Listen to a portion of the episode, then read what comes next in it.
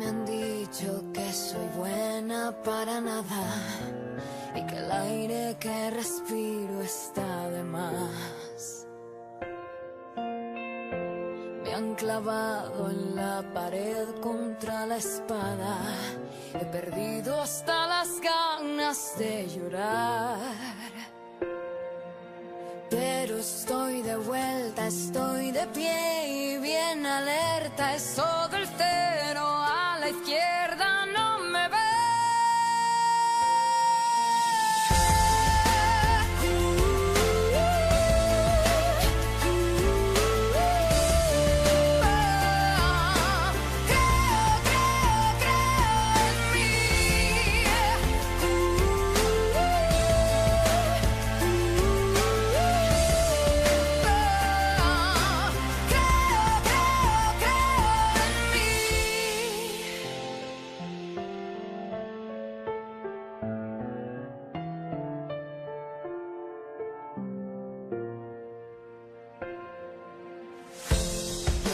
Asustan los misiles ni las balas.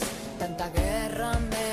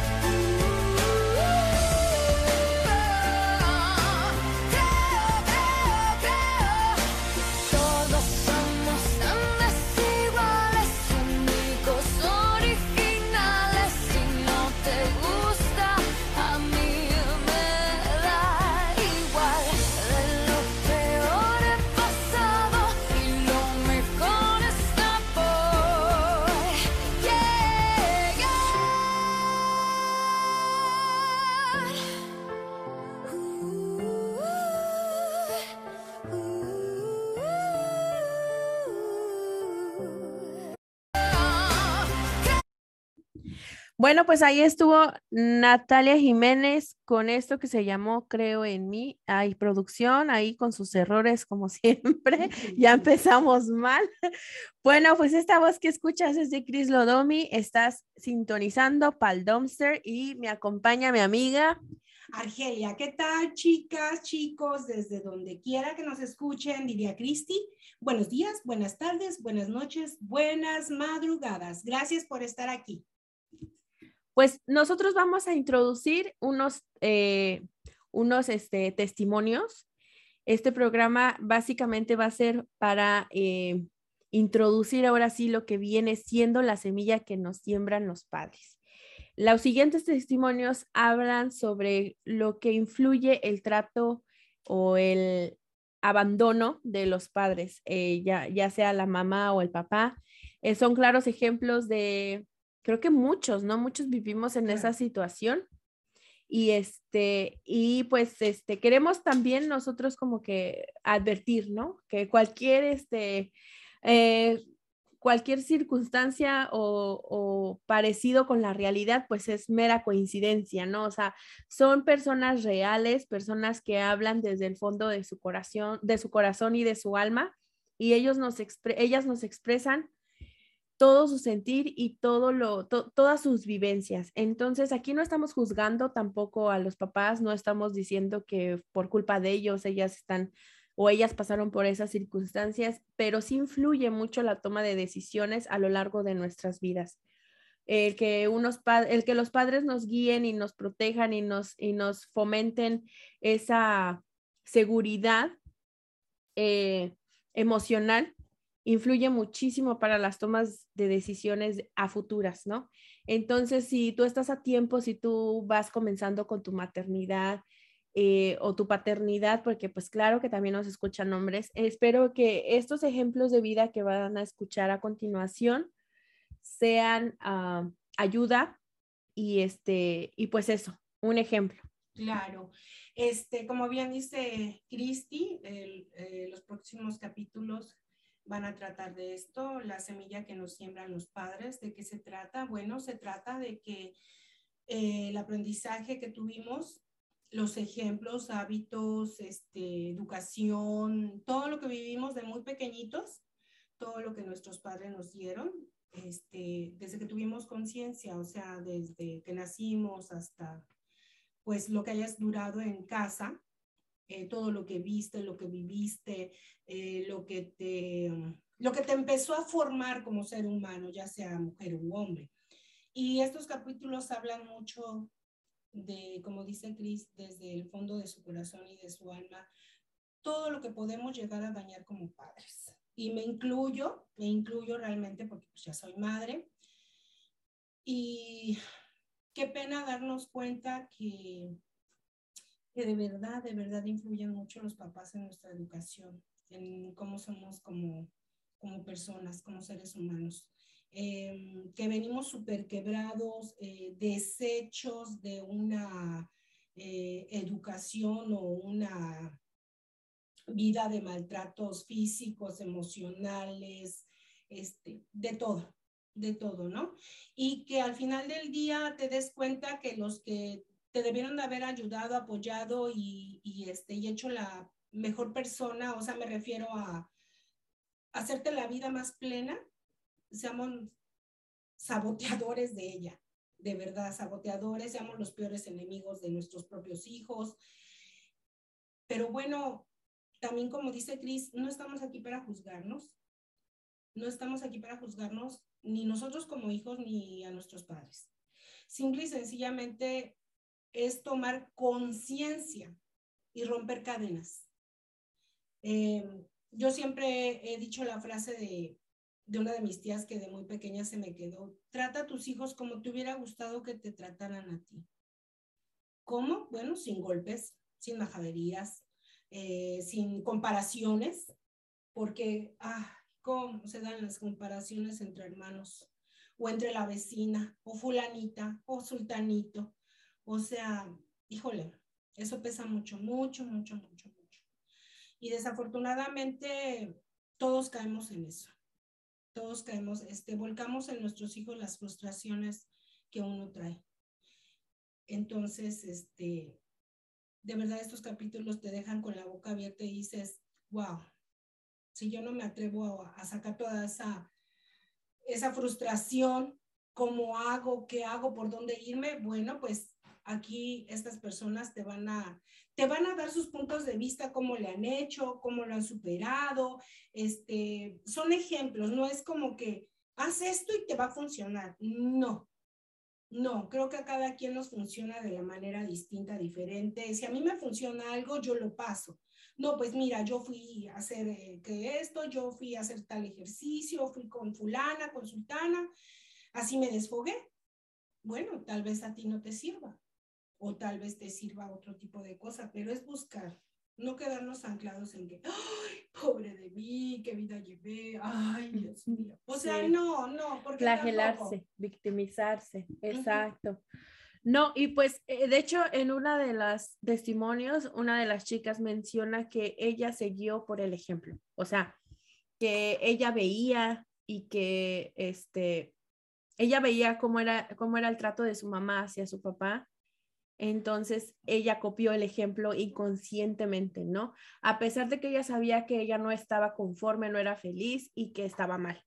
Entonces, a, pesar de que ella se, preguntaba bastante, ¿por qué? O sea, ¿por qué tengo que eh, darlo todo por él, no? Entonces, eh, échenle ahí un, este, un escuchazo, ya no es un vistazo, un escuchazo ahí a los testimonios de las chicas. Las tres son muy interesantes. Está el micrófono abierto para todos los hombres que quieran eh, participar y contarnos ya sea de manera anónima o, de manera abierta, eh, el trato que recibieron de sus padres o su vida, ¿no? Prácticamente. Nosotros ahorita estamos eh, enfocándonos en esto de lo que es la semilla que, que nos siembran los padres, pero yo sé que los hombres también este, tienen frustraciones, tienen sus traumas, ¿por qué no? Pero no lo hablan, porque estamos eh, este, Ajá, estamos educados a que no, el hombre tiene que ser fuerte, no llorar, tiene que demostrar este, eso, ¿no? Fortaleza y no, no quebrarse nunca jamás, ¿no? Entonces, pues no, estamos equivocados, somos humanos, estamos hechos de lo mismo eh, y, por eso al momento de mencionar somos humanos, ahí quiero recalcar que no, no, no hay perfección, no somos perfectos eh, y sí, exactamente como dijo Argelia, nosotros ahora que ya somos madres, nos estamos dando cuenta de todo eh, lo que podemos ocasionar en un futuro hacia nuestros hijos, ¿no? Y entonces aquí quiero este, recalcar también, mucha redundancia traigo hoy, quiero este, recalcarles que no estamos juzgando, no estamos este, culpando a los papás, eh, no, esto no es nuestra intención, sino que simplemente el abrir los ojos, ¿no? El darnos cuenta que efectivamente al momento de ejercer la paternidad o la maternidad, estás cargando una responsabilidad difícil de sustentar. Es muy complicado eh, querer ser la madre perfecta, ¿no? Porque si se dan cuenta en las historias que van a escuchar, todo o lo que se desvanece o lo que se derrumba viene en la adolescencia, cuando los padres no pueden con nosotros, ¿no? Cuando empezamos a mostrar nuestra personalidad, empezamos a mostrar lo que queremos ser, ahí es cuando ellos, eh, si no me equivoco, no quiero este, alardar de, este, de profeta o no sé, porque pues psicóloga no soy y este, y pues solamente lo estoy como que eh, suponiendo, ¿no? Pero cuando llegamos a la adolescencia y ven que nos estamos descarrilando, es cuando ellos eh, no saben qué hacer, no saben cómo regresarnos otra vez a, que estemos obedeciendo y estar a, lo que ellos dicen, porque en el fondo ellos piensan que lo que ellos nos están calcando, o, y tal vez tienen razón, pero no tienen la manera de decirlo, no hay sutileza, vaya. Eh, ellos nos quieren regresar ahí a, su, a su cápsula, ¿no? A su mundo de cristal para que nada nos pase, pero nosotros nos revelamos en la adolescencia, ¿no? Entonces no saben cómo tratarnos y comienzan las agresiones, las peleas, las discusiones, y lo más fácil que es vete de, vete de mi vida, ve, arréglalo como tú quieras. Y nosotros lo tomamos así como de que, no, pues no me quieren, este, me tratan mal, mejor me caso, porque pues ya, si me voy con, con, con mi novio, es el hombre que me ama, ¿no? Pues me va a tratar bien, uno supone eso, pero ya estando en el meollo del asunto, ves, ves la diferencia y ves la, la verdad y la realidad y ese cuento de hadas que te contó Disney, pues no, no es la realidad y comienzas tu vida de adulto, ¿no? Entonces, es, es este, ese punto al que queremos este, eh, aprender juntos, todos nosotros, eh, nosotras quienes estamos compartiendo, transmitiendo esto y ustedes quienes escuchan, hay que enfocarnos en eso para evitar que los futuros, nuestros futuros hijos o, este, o los que ya tenemos aquí y nuestros futuros adolescentes, eh, cometan los mismos errores que nosotros. Entonces, hay que también tener en cuenta que no debemos de poner expectativas en nuestros hijos. Nuestros hijos no van a ser lo que queremos que sean. Ellos tienen que formar y agarrar su propio camino. Nosotros debemos aprender a respetar sus decisiones. Obviamente, ¿verdad? Hay ciertos este, aspectos que no se deben de, de tolerar, como por ejemplo el, el, el, drogarse o el dañarse, yo siento, yo en lo personal es algo que no toleraría y este, no es como que le voy a aplaudir, ay, qué bueno, mijito, que te estás drogando, ¿no? Porque sé que es algo que le hace daño, pero tampoco me voy a espantar, espero, ¿verdad? Porque ahorita yo estoy diciendo cuando veo a mis hijos chiquititos, pero ya cuando crezcan, este, de verdad que yo quiero estar trabajando en eso porque sí, enfocarme en que ellos no van a ser lo que yo espero que sean, no van a ser unos veterinarios o doctores o, ¿verdad? Eh, yo simplemente quiero que ellos sean felices y yo supongo que también nuestros papás eso querían, pero no supieron manejarlo. Entonces, eh, eh, hay que aprenderlos aprenderles, ¿no? De lo, de lo malo y lo bueno. Lo malo hay que, pues, mejorarlo, ¿verdad? Hay que convertirlo en algo bueno. Hay que hacerlo mejor que ellos. Y los invito a que escuchen los siguientes eh, testimonios. Y pues bueno, yo ya me callo porque estoy muy wiri wiri. Yo sé No, que es que de eso se trata, digo. De eso se trata, ¿no? De, de expresar realmente lo que uno eh, está viviendo en el momento. Vuelvo y repito, este, diría Cris, estamos bien repetitivas, chicas, chicos, pero es que de verdad, de verdad, queremos hacer súper énfasis en que venimos de unas generaciones bien dañadas, bien dañadas. Yo eh, siempre le digo a Cristi, hay que hablar siempre en primera persona. Eh, yo personalmente pasé una, una niñez este, de golpizas. Este, no podías hablar en mi, en mi caso, no podías hablar de menstruación, de un periodo, que es un pene, que es una vagina, que es, no, no, no, porque era ya, no, hombre, no, yo ya me había echado a medio mundo, ¿no? Eh, entonces, este, son cositas que dices, wow, cuando eres papá dices, ¿y por qué? Pues tan fácil que es hablar de una vagina, un pene, eh, de drogas, como dice Cristi, o sea, poner las cartas sobre la mesa y lo más claro posible, porque ellos nos creen tontos, no, no somos tontos.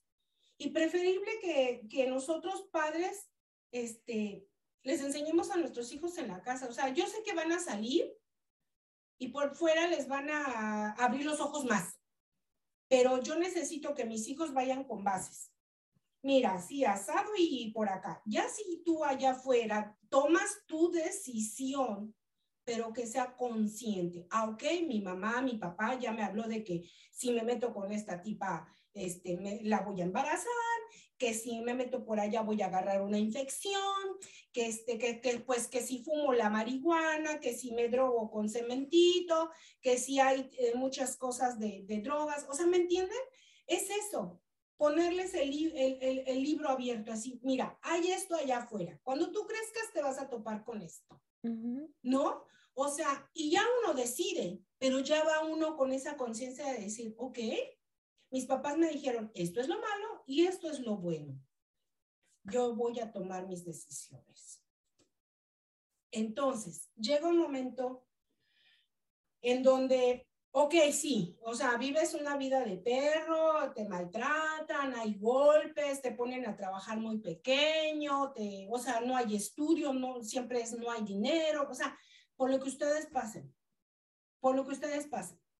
Pero yo siempre pongo, llega un momento de tu vida que tú tomas control o al menos conciencia de decir, ok, hasta aquí, ya no más, ya mis papás no van a este, influenciar mi vida mis decisiones las voy a tomar yo, me voy a ser responsable de mi vida. Eso es madurar, ¿no? Y hay muchas personas que tenemos el miedo, eh, pues a seguir solas, solos. Tenemos mucho miedo de salir de ese estado de confort, o sea, porque, si me entienden? O sea, con los papás era, este, ay, qué vida me dan, de golpizas, no me dejan salir, y esto y el otro, llevo buenas calificaciones, ¿Y qué hacemos? Con el primer, primer güey que pasa, nos vamos, porque como dijo Cris, pensamos que pues bueno, me ama, me quiere, me adora, voy a tener mi casita y voy a tener libertad. Oh, oh, equivocación. ¿Por qué? Porque viene igual de dañado que tú y es un celoso, es un borracho, un drogadicto o al revés pinta vieja te tocó toda histérica, celosa, tóxica y demás. ¿Me explico? Entonces, por ahí alguna vez leí, este, y recientemente eh, leí que antes, cuando tú empiezas a, a, a, conocer a una persona, en vez de preguntarle, ¿y qué signo eres? ¿Y qué color te gusta? ¿Y qué comida? ¿Y qué lugares te has visto? ¿No? Deberíamos de preguntarle, ok, tu nombre, sí, sí, sí, vive tu papá, vive tu mamá, ¿Cuáles son tus frustraciones? ¿Fuiste feliz con tu papá o tu mamá? Entonces va a decir, no, mi papá era un drogadicto, un alcohólico, o no. No, mi mamá era una histérica y me golpeaba. Que... Y entonces tú tomas la decisión de agarrarlo o no. ¿Me entienden sí. esa parte? Entonces, este, por eso luego las decepciones en pareja, ¿no? Es, es que tú no eras así. Pero es que hay mujeres que son algo muy uh, compasivas, de que, ay, pobrecito, sufrió bien harto, ¿verdad? Ajá, sí. De que, ay, pobrecito, no, pues yo le voy a dar todo ese amor que no tuvo y hay, hay personas que no se dejan cambiar. Pues sí, pero es que tomas el rol de la mamá y eso ya te No, ya es no. algo- eso es, ese es otro tema, fíjate. Sí. Oh, sí. Uh, Es no, que no, esto trae bastantes. Por ejemplo, el que debemos tomar sí o sí es el de las generaciones. Ah, Porque ahorita estamos hablando que sí, que las generaciones traemos y todo, pero las generaciones eh, de más, más atrás, dejemos la de nuestros papás, ¿no? La de nuestros abuelos, bisabuelos, tatarabuelos, ¿no? claro. Esas generaciones, ¿qué vivieron? Y de ahí enfocarnos por qué son y por qué fueron como fueron. Y ahorita estamos en la generación cristal, ¿no? Esa generación que este, está, que todo quiere, ¿no? que está muy frustrada porque sale al- eh, en su casa lo tuvieron todo económicamente, no estuvieron los papás, pero básicamente los, este, los crió la tableta, ¿no? Acá mis hijos también van a estar criados por la tableta. La tecnología los crió, ¿no? Entonces salen al mundo, a la realidad y se frustran porque no tienen todo, o sea, ¿cómo es que se les complica conseguir un trabajo si ellos lo merecen todo, pues? Entonces, este, sí, hay que, hay que, hay que echar ahí este banderita roja porque sí es algo, este, pues bien difícil. Imagínense estas personas, muchos los juzgan o nos juzgan. ah, No, yo ya no quepo en esa, en esa generación, yo soy millennial, pero sí a los, a los, a los de cristal, los que vienen, los que ya están ahorita, ellos sí, este, hay que entenderlos poquito, o sea, sí, ellos se están expresando, ellos están fomentando el, no, yo no quiero repetir los ciclos, yo no quiero ser mamá, por ejemplo, porque ya hay demasiada sobrepoblación, es algo que se critica bastante, el aborto, es algo que eh, en lo personal, yo ahorita voy a omitir mi comentario, pero sí, este, es algo que se critica bastante.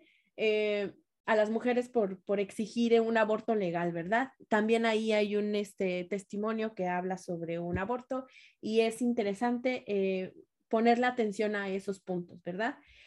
Eh, también, ¿qué otra cosa? Ay, se me fue, si me apoyas. Yo la verdad, yo es que eh, mientras más hablamos, más se te van viniendo cosas y cosas. Eh, uno de los puntos que, que, que hay que reconocer como seres humanos, como padres, como ustedes lo quieran ver, es este eh, anhelado perdón. Eh, yo ya no tengo a mis papis. El año pasado se me fueron de un jalón los dos, oígame, sin avisarme, oígame, no. Pero agradezco a la vida y al destino los padres que yo tuve, hoy por hoy. Y no porque hayan muerto, ¿eh? para echarle cebollas. No, no, no, no, no, no. Hoy por hoy, y siempre he dicho, tuve la madre más mala del mundo, literal, ¿eh? Y mi padre, un amor. Ahí era súper al revés, ahí era matriarcado, no patriarcado. A lo que quiero llegar es de que gracias a la vida, al tiempo, me permitió que mis padres me pidieran una disculpa, un perdón por haber sido los padres eh, que fueron con, con, nosotros, porque no soy única, somos cinco mujeres, un hombre. Este, me pidieron perdón por maltratos, por alguna palabra mal dicha, por X, no sé, tantas cosas que se hablaron en esa vez. Yo la recuerdo muy, muy bien porque desde entonces yo me liberé porque, ¿saben? Es como, esperas ese, esa medalla, es así que, bien hecho, hijo, estoy orgulloso de ti, qué bueno que no me agarraste rencor, qué bueno que no me agarraste odio, qué bueno todo eso. ¿Por qué? Porque yo siempre le he dicho a Cristi, hay que voltear a ver a los, a los padres con misericordia y ella lo, lo acaba de tocar hace un momento. Nosotros no sabemos de qué generaciones vienen nuestros padres. Ellos tampoco recibieron amor, ellos a lo mejor también recibieron una golpiza, ellos también vieron este, malos tratos en su casa y fue de lo más normal, por eso ahora las mujeres y los hombres se dejan, este, como que fue de lo más normal. Entonces yo también como hija le pedí perdón a mis padres, porque como dice Cristian, esa rebeldía les dañé también. Yo también dañé mucho a mis papás y no, no tenía que haber sido así. Hoy por hoy, a mis hijos al menos, este, hace mucho también les pedí perdón. Perdón por esta madre que no, no, lejos de ser perfecta, iba aprendiendo en el camino, ¿no? O sea, iba aprendiendo en el camino y, este, y yo también los dañé. Y yo claro y siempre se los digo, soy su madre, pero también las mamás se equivocan. Así es que el día que yo me equivoque, ¿verdad? Sin faltar al respeto, ¿sabes qué, mami, ma? O, porque mi hijo me dice ma, parece borrego, becerro, no sé cómo dicen los ma. Y, este, y la mayor y la otra me dicen, ma, mami, díganme mis errores. O sea, por favor, porque no, no tengo instructivo, yo me guío por instinto y yo me guío por mi amor hacia ustedes y, y sí, como dice Cristi, aunque mis hijos ya están grandes, quisiera que nada les pasara, que no vivieran frustraciones, pero bueno, así está el mundo. Entonces hay que preparar niños inteligentes, fuertes, capaces, no darles todo. Es que, híjole, cuando digo darles todo es en lo material, porque de la puerta para afuera el mundo está difícil, o sea, ellos van a pensar que, que, el mundo les debe pleitesía, que la gente les tiene que dar lo que ellos quieren y merecen, y no es así. Entonces, lo que estamos haciendo son niñas y niños débiles, como dice que de cristal. Sí es cierto, porque nada más los tocas y, ay, mami, papi, es que me pegó. Y Me ahí estresas, sale la ¿no? madre. Me estresas. Es, eh, la, la no palabra ahorita que está de moda ya dejó de ser tóxica, porque antes era la palabra tóxica, la escuchabas para todo. Pero ahora la palabra que escucho muchísimo es que me, me, me causas ansiedad. Es que me da ansiedad, Sí. me estresa. Y dices, ¿cómo? ¿En se- ¿Es en serio cuando uno pasó? O sea, Sí. Cuando uno pasó su niñez de, bueno, digo, no había tabletas, había una sola televisión en mi casa y, y o sea, eran muchas carencias, en- entre comillas, y este, pero ahora ver a los niños, bueno, ahora yo veo al niño chiquitillo que, que, que, pues bendito Dios es lo que le digo, valora tus cosas, Ismael. Es en serio, valora tus cosas porque yo nomás tenía un par de zapatos para dominguear, el otro para la escuela y unos tenis para deportes. Y aún así éramos felices, ¿no? Cállate, cállate, vos, diría el salvadoreño.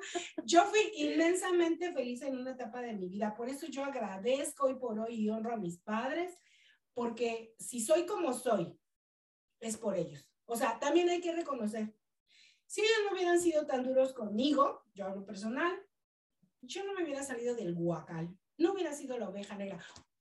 Y no de la familia. Te- Tengo de verdad muchas ovejas negras que les aplaudo, porque eh, no dejan de ser ovejas, pero es la negrita como que dice, ay, no, no, no, esto yo no quiero, corto cadenas, adiós, chau, bye. A mí no me funciona. Exacto. Me encanta esa parte. Y ahorita estamos hablando de las ovejas negras, de esas ovejas que se descarrilan, ¿no?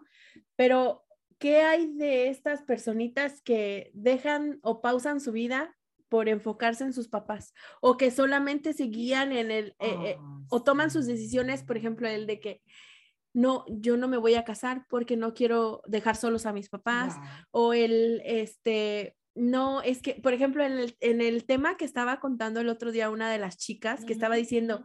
Yo me sentí la más sucia y la más perversa eh, cuando tuve relaciones porque sentí que les fallé a mis papás, ¿no? Entonces, esa parte, ¿no? De hacer tus, tus cosas lo más normal del mundo y sentir que le fallas a tus padres. O sea, hay que, es a lo que quiero ir, a que no, no poner expectativas en nuestros hijos Claro. Porque tampoco es vida para ellos. O sea, Claro. imagínate el, esas personas que dejaron de hacer su vida por, por eh, cuidar a sus padres, ¿no? O sea, el hecho de que uno tenga su familia no significa que no va a ver por sus padres, no los va a amar, no va a estar ahí con ellos. A pesar de todo, pues como dices tú, honrarlos y, y, y agradecerles las personas que somos ahora, pero sí da como, me gustaría saber el punto de vista de estas personitas que pausaron su vida o más bien vivieron para sus padres. Sí, eh, es algo bien, este, híjole, es e- ese es otro, es que, no, hombre, aquí ya salieron varios temas. Este, esos papás que quedan viudos, esos papás que, este, que, que se separan, este, y pues sí, como dice Cristi, se vuelcan para sus hijos, ¿no? Y nunca más vuelven a tener una relación, una amistad, un amigo, una amiga, alguien con quien compartir su vejez, alguien, o sea, es que ellas, las personas de antes eran, o, o las de ahora, porque sí, también hay muchos de ahora de que, ay, ¿cómo les voy a dar un padrastro a mis hijos? O una madrastra. Dices, pues si no, si no te metes al, al ruedo, no vas a saber de qué tamaño es el animal. Ajá. Y por ejemplo, hay mujeres que se les respeta el que se dediquen a sus hijos, ¿no? O sí, sea, sí, sí. Pero ya cuando tus hijos se van, ya cuando ellos hicieron su vida, que tú dijiste, ya terminé, empieza a vivir tu vida, empieza a conocer gente, empieza a, a vivir por ti, Claro. ¿no? Evitar eso del vivir ya por los hijos, porque sí, una cosa es vivir para los padres y otra cosa es que los padres vivan para los hijos, ¿no? Entonces sí es algo, es este, es complicado esto, esto, esto de la vida y de la paternidad y de la semilla que le dejamos a los hijos. Entonces, sí espero que, que los siguientes ah, eh, testimonios les funcione, les sirvan eh, respetuosamente. Les agradecemos a las chicas que participaron con nosotras, que abrieron su alma, porque no cualquiera, no cualquiera viene y te cuenta y te dice y te aconseja, ¿no? Entonces, este, pues esperemos eh, que lejos de donde las escuchen, un aplauso, un aplauso desde el alma a estas mujeres. Y este, y pues bueno, yo por el momento es todo lo que tengo por decir. No sé si Argelia quiera comentarles algo más. Nada, chica, nada más, este, pues que se pongan, ¿no? Así como dicen, que se pongan las pilas y que dejemos a nuestras generaciones, al menos si no, este, si no al 100, ¿no? Al menos, este, pónganse a, a- al igual con sus hijos en pedir eh, un perdón, una disculpa, porque créanme, créanme que como hija, a mí desde que me pidieron una disculpa, un perdón, eh, no les voy a decir que al 100, pero sí sale una parte de mí, porque ahí me doy cuenta eh, que mis padres me amaron y como dice Cristi, los papás tampoco no traían instructivos, tampoco a ellos nadie les enseñó cómo ser papás, ni, ni a querer, ni amar, ni nada. Entonces, este, pongámonos también en los zapatos de nuestros padres, véanlos con misericordia, siempre voy a repetir eso, véanlos con la misericordia. Y nosotros como hijos de nos, eh, darnos cuenta que a partir de que tú dejas este, a tus padres por un lado, como dice Cristi, no los abandonas, simplemente ya pasas a ser parte de otra familia, tus hijos, X, tu pareja. Bueno, pues también hay que honrarlos, hay que quererlos, hay que amarlos y hay que amarnos también a nosotros. Y sí, los próximos capítulos, pónganles mucha atención. Este, por ahí muchos se van a identificar, porque créanme que yo a pesar de, de no haber pasado lo que estas chicas pasaron, me identifiqué mayormien- mayormente con el temor. Con el temor, eh, e- eso es un, un punto muy principal, este, el tener miedo, el tener miedo a hablar, el tener, el tener miedo a accionar. Y, este, y pues bueno, cada una de ustedes tendrá su tiempo para abrir sus ojos. Chicos, quien se anime a hablar, a dar su testimonio, este, pues bienvenido, porque no muchos son valientes. Ya miramos que no, ya van varias veces que invitamos y nadie quiere, ¿por qué? Pero bueno. sí, se pasan. De hecho, mi Sí. esposo tiene una vida interesante que, que me gustaría que compartiera, pero no quiere. Y pues si él no quiere, no lo puedo hacer yo, ¿verdad? Porque sí es, no, es diferente cuando tú lo cuentas de tercera persona a Sí, cuando sí, lo hablas de, de primera voz. Y esto que mencionas del perdón, dije yo que ya me iba, que ya me despedía, que ya no tenía nada que hablar, pero van saliendo cosas. Esto del perdón sí, sí que ayudaría bastante. A Argelia, ella lo menciona, a mí me ayudó. Eh, yo enfrenté a mi papá al mencionarle todo eh, el daño que ocasionó y no, este, no recibí un perdón ni nada más que, ay, estás loca, vete a terapia, eh, sí que estás bien mal, eres una dramática. Entonces, no sé, ahora yo lo veo desde otra perspectiva en esa escena. Me doy cuenta que era su, no sé si, si llamarlo ego, pero sí su este, miedo a decir, sí, la cagué o, o- o la regué. Ajá. Eh, y pedir perdón, porque mi papá siempre fue una persona que no expresa sus sentimientos. O sea, él era muy amoroso respecto a que me abrazaba y me daba besos y todo, y, me, y, y yo sentía que me quería, ¿no? Pero en esta parte, cuando yo les digo que empieza uno a entrar a la adolescencia, es cuando más empieza esa, ese, ese muro entre, entre hijos y padres, ¿no? Entonces, este, pues sí, desafortunadamente yo de mis tres, de mis dos hermanos, yo soy la del medio. Yo fui la que más rezongaba, la que más decía, no, esto no me gusta, yo no quiero, ¿por qué sí? ¿Por qué lo voy a hacer? ¿Y por qué él y yo no? Por ejemplo, en mi casa, eh, se fomentó el machismo, quiera o no, quieran o no. O sea, era como que, como dice Lili, como dice Argelia, es que cuando hablo de Lili piensan que es Soy otra Lili persona. Argelia Danés, ¿eh? O sea, yo aquí. Co- como dice Argelia, en nuestra casa había una televisión, ¿no? Y en esa televisión se veía lo que mi hermano quería ver. Entonces, este, mi mamá jamás fue de que, oye, déjalas ver, eh, no sé, este, eh, lo que ellas quieran, ¿no? A mí me gustaba un programa que se llamaba Ranma y medio y no me dejaban verlo, ¿no? Porque, este, pues en ese entonces también pasaba Dragon Ball Z. Entonces era como que, pues se veía lo que mi hermano quería ver, ¿no? Entonces, te das cuenta ahí que no sé si era porque era el más grande o porque era hombre o por las dos cosas, ¿no? Pero yo decía, oye, pero ¿por qué no? O sea, yo siempre era la que se ponía, ¿no? Al brinco y de que esto y el otro. Y con el tiempo me di cuenta que yo soy una de las personas que atacan y que, eh, oye, y que no se deja porque sentí que nadie me defendía y por eso mismo de que me ignoraban. O sea, como veían que yo era muy peleonera o discutía bastante, pues como que, ay, ya, ya cálmate, ¿no?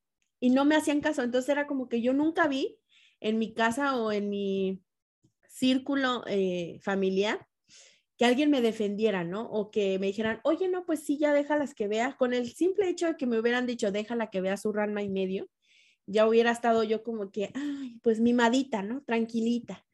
Más sin en cambio, crecí siendo una persona agresiva. O sea, a mí no me podías decir, es qué bonitos ojos, porque ya, ¿y, y qué bonitos de qué? ¿No? Ya bien, este, eh, eh, lo fui aprendiendo ya mayor, ya grande, a mis 23, mis 23 años, dejé de hacer esos espectáculos, porque empiezas, empiezas a madurar y empiezas a darte cuenta que para qué te vas a meter en problemas, ¿no?